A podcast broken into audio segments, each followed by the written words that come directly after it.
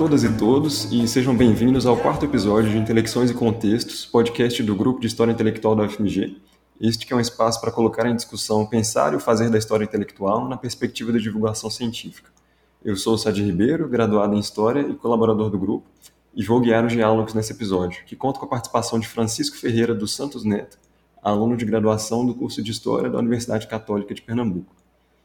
Bom, o Francisco, como eu já disse, é um aluno de graduação que já iniciou a sua trajetória como pesquisador.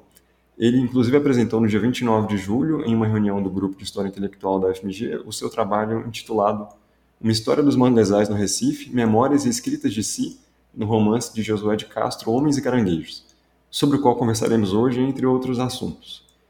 É, agora eu passo a palavra para o Francisco se apresentar para os nossos ouvintes. Obrigado, Sadi. Olá a todo mundo, a todos e a todas. Espero que todos estejam bem. É uma felicidade estar aqui. Eu sou o Francisco Ferreira, é, pesquiso sobre Josué e espero que o debate de hoje seja proveitoso. Ah, bacana. Bom, então, para começar o, a discussão, eu queria perguntar como que ocorreu a sua aproximação com o seu tema de pesquisa. Por que, que você escolheu Josué de Castro e a sua produção? E se você puder aproveitar, inclusive, para comentar brevemente sobre o seu tema de pesquisa, seria bem bacana. Ah, claro, Sadi. É, minha aproximação foi através do meu orientador, professor doutor Helder Remis de Amorim, que me convidou para pesquisar sobre Josué de Castro, e eu aceitei. É, eu não conhecia Josué de Castro antes, e hoje eu tenho noção do porquê eu não conhecia ele, por conta do esquecimento que foi provocado sobre sua pessoa e sua obra devido à ditadura civil militar. E foi a partir dele mesmo que eu comecei a pesquisar sobre Josué. E falando um pouco da minha pesquisa, é, Josué de Castro, ele foi considerado um dos maiores intelectuais do século XX brasileiro, conhecido mundialmente no mundo. Ele foi um intelectual que esteve voltado para os problemas sociais, é, sobretudo da fome, ele foi um dos pioneiros sobre o estudo e ele atrelou muito a fome como um problema social. Então, é nesse debate que a gente entra e o romance ele tem muito disso. José de Castro é um recifense. Ele nasceu aqui no Recife em 8 de setembro de 1908 e faleceu no exílio em Paris em 1973. E o exílio marcou muito ele, e foi justamente no exílio, na experiência de exílio, que ele escreveu esse romance, que, como ele coloca no prefácio, é quase que um livro de memórias dele. Ele parte da infância dele, dos alagados, para construir as narrativas do romance. E traz muito das contradições da cidade do Recife e também dos problemas envolvendo a fome, uh, o subdesenvolvimento e os problemas sociais que ele tanto aborda na, nas suas produções científicas. É, bom, agora, outro assunto interessante, eu queria que você falasse um pouco para os nossos ouvintes sobre como que foi sua experiência com o arquivo pessoal de, do Josué de Castro. É, que tipo de documentação que é possível encontrar nesse arquivo, por exemplo? É uma pergunta muito boa, que com a pandemia, é, os arquivos ficaram fechados. O acervo pessoal de Josué de Castro está salvaguardado na Fundação Joaquim Nabuco, então, presencialmente, ao vivo, ao vivo e a cores, eu nunca é, tive esse contato pessoal com o arquivo de Josué, somente digitalmente, porque antes ele foi digitalizado pelo meu orientador e ele disponibilizou para que a gente pudesse fazer essas pesquisas. Mas o contato que eu tive foi é, de uma dimensão muito grande, porque um acervo pessoal ele é diferente de um acervo institucional. Ele tem ali uma construção. Então, é, é perceber um pouco dessa construção de Josué, de como ele quis ser guardado, como a sua trajetória é composta nesse acervo. E os tipos de documentação são vários, é, desde periódicos internacionais e nacionais que demonstram a trajetória dele, é, discursos, manuscritos, cartas, tanto passivas como ativas, é, fotografias, é interessante também os manuscritos que ele fez, porque tem uns que eles nem chegaram a ser publicados, inclusive. Que tem as, os grifos dele e tal. Então, é uma documentação bem ampla e que historiograficamente ela não foi muito pesquisada. Uhum. E aproveitando o gancho do, da sua resposta, eu queria saber um pouco, assim, como é que foi, como é que está sendo sua, sua experiência de trabalho na pandemia, né? É, já que você comentou que foi um, um impeditivo, assim, para sua pesquisa com, com acervo pessoalmente, você tem sentido que isso foi um, um, um atravanco, assim, no, no seu trabalho? Eu acredito que, como iniciação científica, eu acho importante um primeiro contato com o acervo. Então, nesse sentido, eu acho que foi um impeditivo, porque eu quero, eu ainda terei, mas eu queria ter essa experiência de um primeiro contato, de lidar com a documentação, uma coisa que essa distância dificultou, né? E eu acredito que, assim, pesquisar digitalmente, só pelo computador, fica uma distância da documentação, do, do fazer historiográfico, digamos assim. Então, eu acho que foi um impeditivo. E as dificuldades são as de eu acho que muitas pessoas estão passando, que é a turbulência que foi essa pandemia. Então, conciliar a pesquisa com a vida é, do curso e também a vida pessoal, ela é um pouco complicada. Mas a gente vai trabalhando e eu acho que a, o andamento está sendo bom também, apesar das dificuldades. Uhum. Sim, acho que para todos nós, né, de, de, uma forma ou de outra, dificuldades bem inesperadas foram impostas, né, nesses últimos dois anos. Sem dúvida. Passar o é. dia em frente a uma tela de computador e sempre em conferências de ver a pessoa por uma tela é muito. chega a ser estranho. Uhum, com certeza.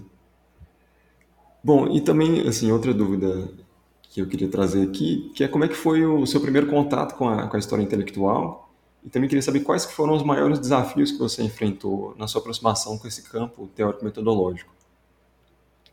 É, no meu primeiro período da universidade, a gente teve um contato com a história, com a metodologia da história, mas o meu maior contato com a história intelectual foi através da pesquisa e por conta do meu professor também, do meu orientador, professor Helder, que eu comentei, que ele pesquisou na, na tese de, de doutoramento dele a trajetória intelectual e política de Josué. Então foi a partir dela, foi lendo ela, inclusive, o meu primeiro contato realmente com história intelectual. E as dificuldades, eu acho que, eu acredito que é, é muito complexo, né? É história intelectual e você se enquadrar nisso. Se enquadrar, eu digo metodologicamente, porque são várias problemáticas que você tem que lidar. E precisa de muita atenção do historiador, metodologicamente falando, para enquadrar o intelectual, como você quer ver esse intelectual, o que você vai trabalhar com ele. Então, é nessa perspectiva, eu acho, a dificuldade que eu, que eu encontro. Inclusive por, por, si, por ser uma iniciação científica, então eu estou começando agora. Então, sinto dificuldades de teóricas que eu preciso parar, estudar, então é nesse sentido. Uhum. É, bom, também outra, outra questão, que é considerando é, a atualidade do, dos temas abordados no, no romance Homens e Caranguejos, é, entre elas assuntos como a fome, a concentração de terras, a dificuldade de acesso à moradia, quais impactos, na sua visão, tem o romance de Josué de Castro e a sua pesquisa, especificamente, é, sobre ele no Brasil de 2021, né? considerando especialmente a ameaça da fome é, voltando a, a sondar os noticiários no país, né? com esse número crescente de pessoas em em situação de insegurança alimentar, por exemplo? É, sem dúvida. Eu acho que também uma das, da, da, das questões da história intelectual é também restituir essas ideias. Então, eu acredito que promover o debate de, de ideias tão necessárias quanto as de Josué, hoje em dia, é muito importante. Inclusive, como você comentou, esse, os números assustadores sobre a fome que a gente está vendo em 2021, saiu um relatório da ONU 800, cerca de 811 milhões de pessoas estão passando fome no mundo. É assustador, foi um aumento de 118 milhões de pessoas em um ano. Claro, tem a pandemia, mas é um aumento que você se assusta com isso, obviamente. No mundo que a produção de comida é estrondoso, 810 milhões de pessoas estão passando fome. No Brasil, 20 milhões de pessoas, cerca de 20 milhões de pessoas, passam fome. Mais da metade da população brasileira está em situação de insegurança alimentar. Então, trazer o debate sobre a fome de Josué é importantíssimo, que eu acredito que estudar Josué de Castro, sua trajetória intelectual, um romance dele, é, é, é produzir direta, direta ou indiretamente o debate sobre a fome, que é um problema, como ele coloca, um fenômeno que é universal, um drama universal. Então, acho que é promover esse debate, que Josué foi um dos pioneiros e que ele trouxe anos atrás.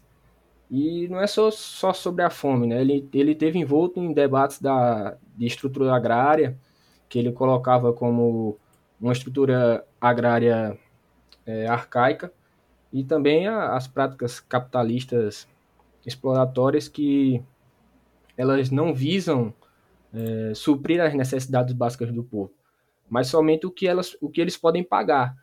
Então, eu acho que esse debate é muito importante. E, sobretudo, sobre a fome, né?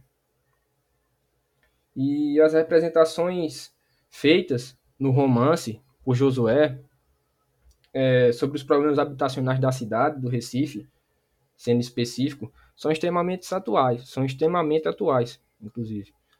É, enchentes aqui no Recife. Quando tem uma chuva, a enchente que tem aqui, ela causa problemas drásticos, inclusive para as populações ribeirinhas, que são as do, a do mangue, que sofrem, as, as populações mais, mais é, necessitadas, elas sofrem enormemente com essas enchentes, que é um tema que Josué traz no seu romance, além da fome, né? Ele fala muito do ciclo do caranguejo, que foi uma coisa que ele pensou na década de 30 ainda, que ele trouxe para o romance. Que o romance ele tem como base alguns contos que Josué escreveu na década de 30 e que foram reunidos num livro dele, Documentário do Nordeste, publicado em 1937, que ele usa como base. E foi nessa década de 30 que ele pensou esse ciclo do caranguejo, que ele traz no, no romance, que é um ciclo da fome, um ciclo da miséria. Ele coloca que o ciclo do caranguejo, o homem, ele se alimenta do caranguejo, e aí os dejetos do homem são despejados na, na lama, o caranguejo se alimenta da lama para compor sua carninha branca, como ele fala, e essa carninha branca vai alimentar os homens novamente. Então é esse ciclo. E é, é, é por aí que a pesquisa está se encaminhando. Uhum.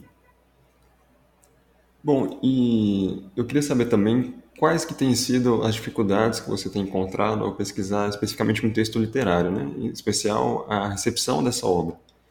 É o fato de se tratar, assim, para você, um, de um autor tão multifacetado, cuja produção vai inclusive além da literatura, você acha que isso foi algo que ajudou ou que impôs um desafio a mais para você?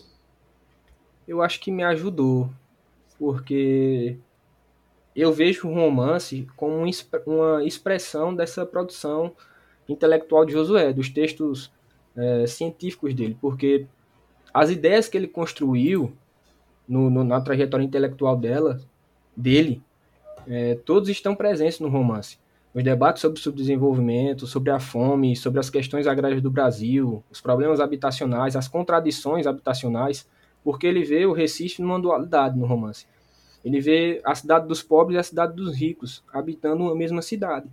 E são os problemas habitacionais de uma cidade, do Recife, que, como muitas outras capitais, passaram por um processo de modernização a partir da segunda metade do, do século XX, que acabaram por sempre ir, ir colocando o problema dessa população miserável para debaixo do tapete, digamos assim. Então, eu acho que foi algo que me ajudou, porque a leitura das obras dele sem ser esse romance, elas ajudaram a compreender a construção da narrativa de Josué. Então, esse romance dele foi quase como um retorno ao Brasil, porque ele estava impedido de ir. E Josué ele é um, um, um, intelectual que ele é especialista nos debates sobre a sociedade brasileira. Então, ele sentia saudade. E o exílio, ele mexeu muito com Josué de Castro.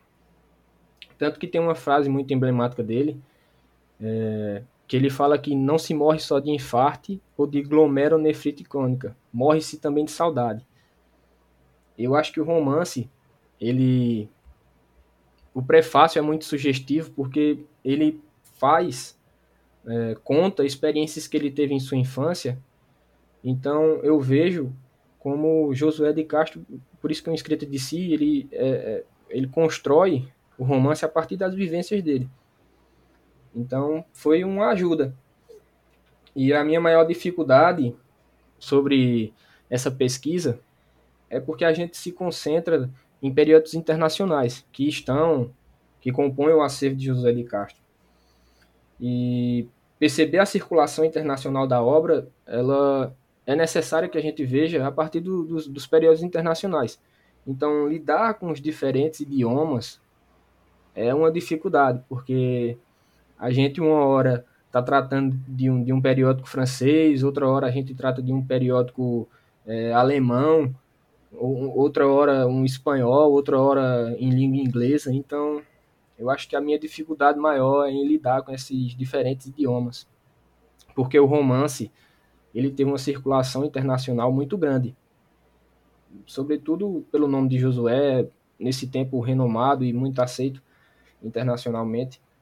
Então, ele rodou a Europa, digamos, toda.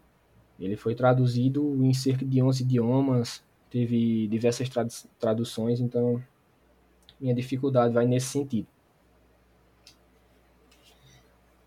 Uhum. Inclusive, você está falando da, da, circulação internacional do, do, dos textos do Josué e da publicação de, de referências a ele em jornais de várias partes do mundo. Isso me lembrou, me remeteu à sua apresentação no, no grupo de, de, História Intelectual do FMG, no dia 29 é, de julho, em que você citou um pouco de como que foi sua metodologia de trabalho com os periódicos, né? Sim, eu lembro de você mencionar, inclusive, a Tânia Regina de Luca, né, que é uma pesquisadora que também me ajudou bastante nas minhas pesquisas sobre periódicos, sobre revistas. Então, eu queria que você talvez é, descrevesse um pouco como é que foi sua impressão de lidar com a repercussão de, de um, do trabalho de um intelectual né, em jornais de circulação tão ampla, que não são que nem são alguns desses que você, que você citou. E talvez de falar do, do trabalho com periódicos no geral, né? Como é que isso tem sido para você também? Eu acho que trabalhar com os periódicos é muito interessante, seguindo a metodologia de Tânia Regina de Luca, porque a gente tem que estudar o, o, o periódico também em como ele se posiciona a partir do momento histórico em, em, em que ele está inserido, né? Então, os periódicos internacionais, no tempo da ditadura que Josué de Castro se encontrava, eles é, estavam muito diferentes do, dos, periódicos, do, dos periódicos nacionais. E é interessante perceber isso, como é tratado. Porque na maioria do, dos periódicos que eu, que eu venho estudando, o Le Monde, Le Figaro, o, o The New York Times, todos eles tratam, todos eles tratam Josué de Castro como um exilado. Eles pontuam que ele está privado dos seus direitos civis e está exilado na Europa, na França. E os periódicos nacionais, das poucas vezes que é comentado o romance nos, peri nos periódicos nacionais, que eu me lembre agora, apenas dois tratam Josué de Castro como exilado. Outros nem comentam sua condição, apenas falam do romance, também não descrevem o que o romance é, do que o romance trata, apenas dizem onde está sendo vendido, que foi lançado. E os periódicos internacionais não, eles tratam do romance, eles abordam as temáticas do romance, as problemáticas, falam sobre Josué de Castro. Então é uma diferença gritante. E minha metodologia com, com os periódicos, eu acho que é justamente perceber essas nuances que tem, as diferenças, inclusive de como tratar. É, tem uma publicação do New York Times que ela cobra mais ou menos um posicionamento, uma justificativa do, do governo, do regime ditatorial sobre uma explicação porque da, dos exílios, né, das cassações porque eles não viam um, uma justificativa. Então eles cobram isso.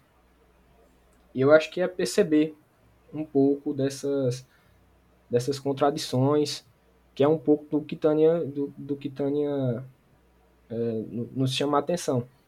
É, ver a tiragem. O Le Monde é um importante periódico. Josué, inclusive, é articulista dele. Então, o romance internacionalmente ele recebe críticas elogiosas, ele é sempre falam muito bem do romance. todos eles.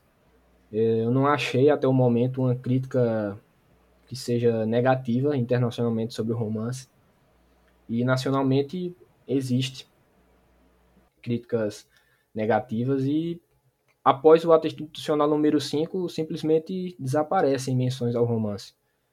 É, só tem menções a ele antes do nos periódicos nacionais, né? Antes do, do ato institucional. Depois disso, há um esquecimento em torno de José de Castro. É, bom, Francisco, então eu queria, inclusive, que você pudesse falar um pouco para os nossos ouvintes sobre a relação, que é um tema bem interessante no, no trabalho do Josué de Castro, que ele inclui nos romance, no romance dele, com a cidade do Recife especificamente, né, a paisagem que ele, que ele traça da cidade do Recife. É, pedir que você falasse um pouco também sobre o próprio romance, né, a narrativa do romance. Bom, acho que por enquanto pode ser isso. Claro, Sadi. É, Para a gente compreender um pouco, eu vou falar um pouco de, de José de Castro. É, ele se formou médico é, em 1929. Então, os médicos naquele tempo, é, inclusive José de Castro, eles permeavam um pouco sobre outras ciências. E tem uma entrevista para a revista Manchete, que foi publicada pouco antes do, dele ser caçado, em abril de 1967, que inclusive ela está na, na Hemeroteca Digital, para quem quiser olhar, é o número 625 de 1964. Tem uma entrevista de Josué de Castro lá que ele fala um pouco sobre essa relação que ele tem com Recife. É, e ele, o principal campo de, de atuação dele é a geografia. Ele permeia muito, os discursos dele estão muito atrelados à questão geográfica. Ele, inclusive geografia humana, ele foi professor de geografia humana na faculdade do Recife e em outras faculdades.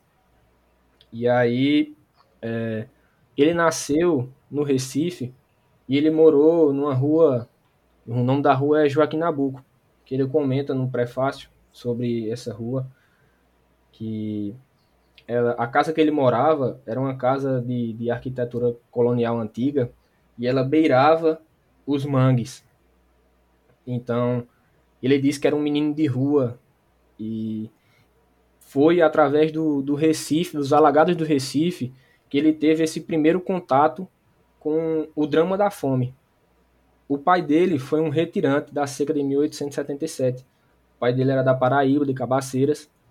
A mãe dele é, ela era da zona da mata, de, de, de filha de, de família de engenho, de dono de engenho e tal. E ele fala que foi o interesse dele com a fome, com a questão da, das temáticas nordestinas. Ele aprendeu muito com o pai dele. Ele diz que o maior professor dele foram os rios, os alagados do Recife. Ele fala no prefácio do, do romance que a Sorbonne dele foram os mangues do Recife, os alagados, que ele teve contato com esse, com esse mar de miséria.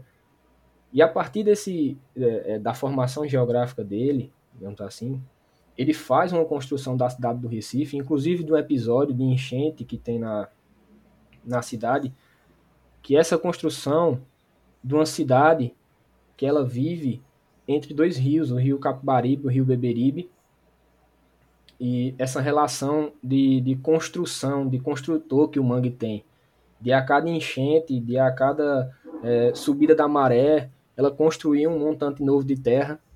E o mangue, para ele, não só para ele, mas de fato, ele era um acolhedor desse contingente de pessoas que vinham da seca e da, da, da zona de canavieira, do latifúndio monocultor, que viviam com fome. E a fome no romance ela é vista como uma força motriz. Ela, inclusive Josué comenta sobre isso, mais possível mais para frente, de forma mais direta, da fome ser uma força social. É, a gente não imagina o que uma pessoa com fome pode fazer. É uma coisa que ele comenta. Então, a relação de Josué com a cidade do Recife, ele tem inclusive uma obra publicada que são, é, inclusive é uma linha de pesquisa que outro colega meu, outro colega meu pesquisa, que é as é sobre a problemática da localização da cidade do Recife. Eu esqueci diretamente o nome da obra, mas já já eu lembro, aí eu comento novamente. São o, os devaneios. é, mas vamos lá, voltando. Falar um pouco sobre a narrativa do romance. É, o romance ele é um pouco das vivências de Josué de Castro, inclusive ele coloca isso, que seja talvez, o romance seja talvez um, um livro de memórias ou sobre certos aspectos autobiográficos. E a história ela parte do ponto de vista de um menino, o menino João Paulo, é o nome desse menino, e da família dele, que vivem nos alagados do Recife, numa comunidade chamada de Aldeia Temosa, é, no bairro de Afogados, que fugiram da seca. O pai deles é Luiz, fugiu da seca e veio procurar abrigo, uma terra de promissão, nos alagados. E aí, a partir desse menino, João Paulo, ele vai tecendo é, alguns pontos sobre a cultura, o cotidiano da cidade, as contradições. O menino João Paulo que vê a cidade dos ricos, digamos assim, dos prédios altos de alvenaria, e tem um coleguinha dele que ele fuça os lixos desses bairros ricos que tem muita comida lá. É, é tratado no romance, tem muita comida boa que eles jogam fora. Então ele pega essa comida e às vezes ele com, eles comem desse lixo. Mas é sobretudo para é, alimentar uma porquinha que a mãe desse amigo dele cria, que é para ela engordar e depois ela comprar uma roupa para esse menino, o, o Carlinhos, é, ter uma roupa. Então, ele vai construindo esse cotidiano da cidade do Recife, mostrando essas contradições, é, construindo o ciclo do caranguejo, que no final o romance, inclusive, ele é um pouco desse ciclo do caranguejo, porque o menino João Paulo, ele acaba por sumir no final do romance. Há uma revolução e ele ajuda nessa revolução. E ele acaba morto. E o corpo dele some na lama, some no mangue. E ele, ele compõe o rio do o, o, o ciclo do caranguejo, o menino João Paulo. E é talvez uma alusão que Josué de Castro fez à, à condição dele de exilado, de, de, de um desaparecimento dele do, do Brasil. E também é, da condição de muitos outros, né? Que foram, que desapareceram devido à, ditadura militar brasileira. E Josué de Castro, ele colocou-se no campo de oposição ao regime. Então, é um pouco crítica, é um, é um pouco de uma crítica que ele faz à, à ditadura e também a políticas é, políticas públicas ineficazes que não combatem diretamente os problemas dessa, desse povo que vive na miséria. Então, a, a construção da narrativa de Josué, ela está envolta nessa questão, que são ideias que ele teve, são problemáticas que ele trata ao longo da trajetória intelectual dele. Interessante. Inclusive, uma coisa que você mencionou por agora, que você já é, levantou algumas vezes na nossa discussão, que é a questão da relação do Josué de Castro com a ditadura, especialmente o posicionamento da ditadura quanto ao Josué de Castro, né? Que ele foi uma pessoa que atraiu atenção do, da ditadura, né? especialmente, entre outros também, que foram perseguidos. E que, inclusive, levou ele, a, como você já, já contou, a se exilar né? É, na Europa. E eu queria que você falasse um pouquinho mais é, só sobre esse momento da, da vida do Josué, especialmente da, da, relação dele com a ditadura, né? Que é uma coisa que você já comentou em alguns momentos aqui da, da discussão. É, José de Castro ele foi visto pela ditadura civil militar como um comunista, mas ele próprio não se não, não se colocava como um comunista e ele de fato não era. É, para entender por que Josué de Castro foi caçado, o nome dele esteve na lista dos, primeiro, dos primeiros 40 a terem seus direitos caçados, né? após o, o ato institucional número 1, de 9 de abril de 1964. O nome dele consta nessa primeira lista. E é devido à construção das redes que ele teve na década, na década de 50, os debates que ele esteve envolvido na década de 50 sobretudo. Ele foi deputado de, de, de Pernambuco, deputado federal de Pernambuco, por duas legislaturas, na década de, de 50, e ele esteve envolto nos debates sobre a reforma agrária, um debate que, que foi muito forte. Josué de Castro esteve muito presente na questão das, das ligas camponesas, junto com Francisco Julião, ele participou desses debates. Debates que envolveram também a Sudene, na Operação do Nordeste, começou com Celso Furtado. Ele participou dos debates da criação da Sudene, os debates que ele tinha contra a fome. É, ele protocolou, quando era deputado, uma lei para desapropriação de terras por interesse social. E Josué de Castro ele, ele esteve num círculo, ele foi deputado pelo PTB, vale comentar, é, ele esteve muito envolto nesses debates sobre a questão trabalhista. Então, ele estava no campo das esquerdas nesse momento. Ele, quando foi caçado, ele era embaixador do Brasil é, para assuntos ligados à ONU, em Genebra, no governo de João Goulart. Então, ele era visto como subversivo e um perigo para a segurança nacional. Então, é nessa conjuntura de debates que ele estava envolvido na década de 50 que levaram Josué de Castro a ser caçado pela ditadura. Bom, agora eu queria voltar um pouquinho mais para falar sobre questões um pouco mais, mais práticas da, da sua experiência de pesquisa, né? Eu queria perguntar para você, Francisco, como é que tem sido para durante a sua trajetória, é, se você tem conseguido encontrar espaços acadêmicos, bom, sejam eles grupos de pesquisa, ou congressos, ou revistas recentes, editoras, que têm como, entre um dos seus objetivos, fomentar a produção acadêmica de graduandos e graduandos é, na área de história intelectual. E se sim, queria que você é, nos desse algum exemplo, caso possível, por favor. Claro, Sadi. É, e sim, eu, eu, encontrei um espaço, inclusive um deles é justamente o grupo de História Intelectual da UFMG, que eu aproveito novamente para agradecer, inclusive, a comunicação que a gente teve ontem, o debate sobre a pesquisa que a gente teve ontem, no dia 29 do 7, foi muito enriquecedor para mim. É, além dele, eu participei do painel de iniciação científica do, do Simpósio Nacional de História, da AMPU, que teve agora esse mês, que é um espaço que eu acho interessante para os discentes que estão iniciando, justamente de apresentarem suas pesquisas. É, além disso, a Unicap, ela, eu acredito que incentiva muito os seus pesquisadores. A gente tem um congresso, um, um colóquio de, de história todo ano da Unicap.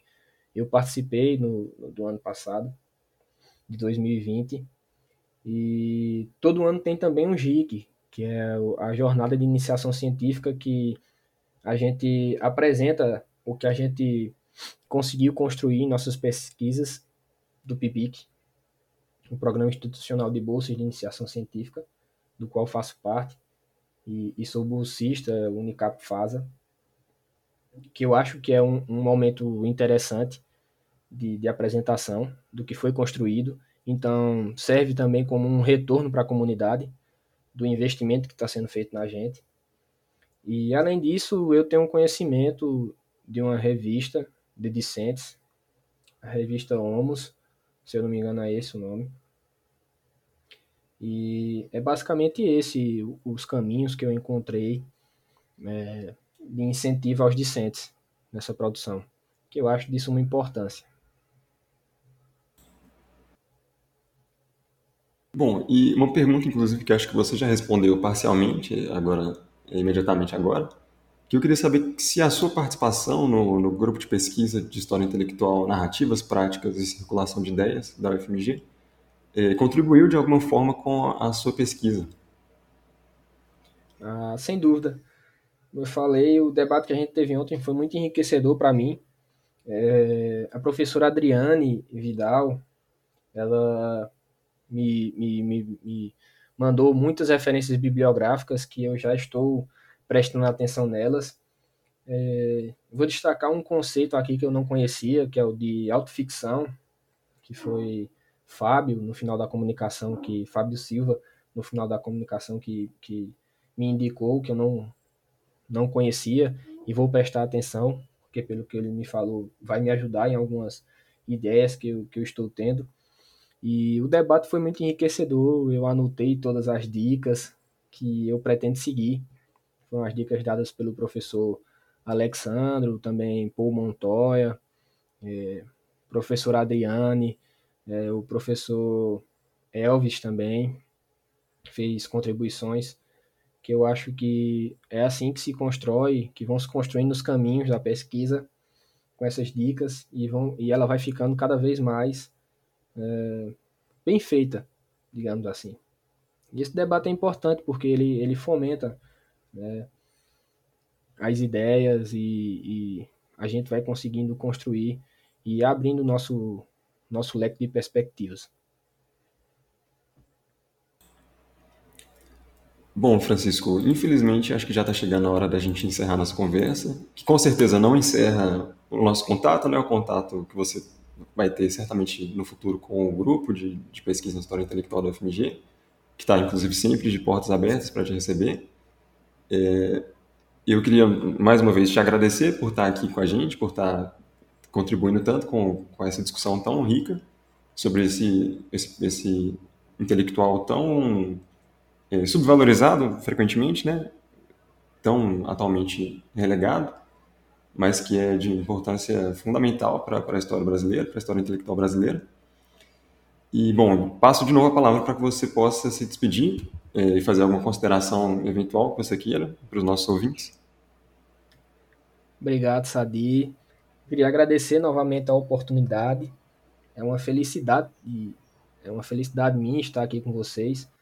E o grupo de História Intelectual da UFMG vem fazendo um trabalho que eu acho muito bom, fomentando o, o debate sobre história intelectual, no qual agora estou incluído. E com certeza, como você disse, é, nosso contato ele não termina aqui. Eu pretendo acompanhar muito mais o, o, o trabalho que vem sendo feito pelo grupo. E agradecer a todo mundo que escutou até aqui. Eu fico feliz também.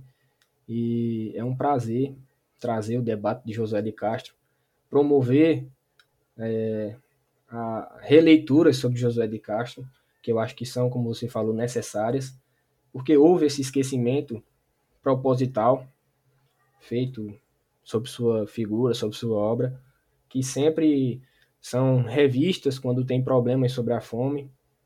Ele está acontecendo uma releitura sobre ele que na década de 20, no final da década de, de 20, 1990, 2000, houve uma releitura sobre ele. A gente tem o Ação Cidadania, a Fome Zero também.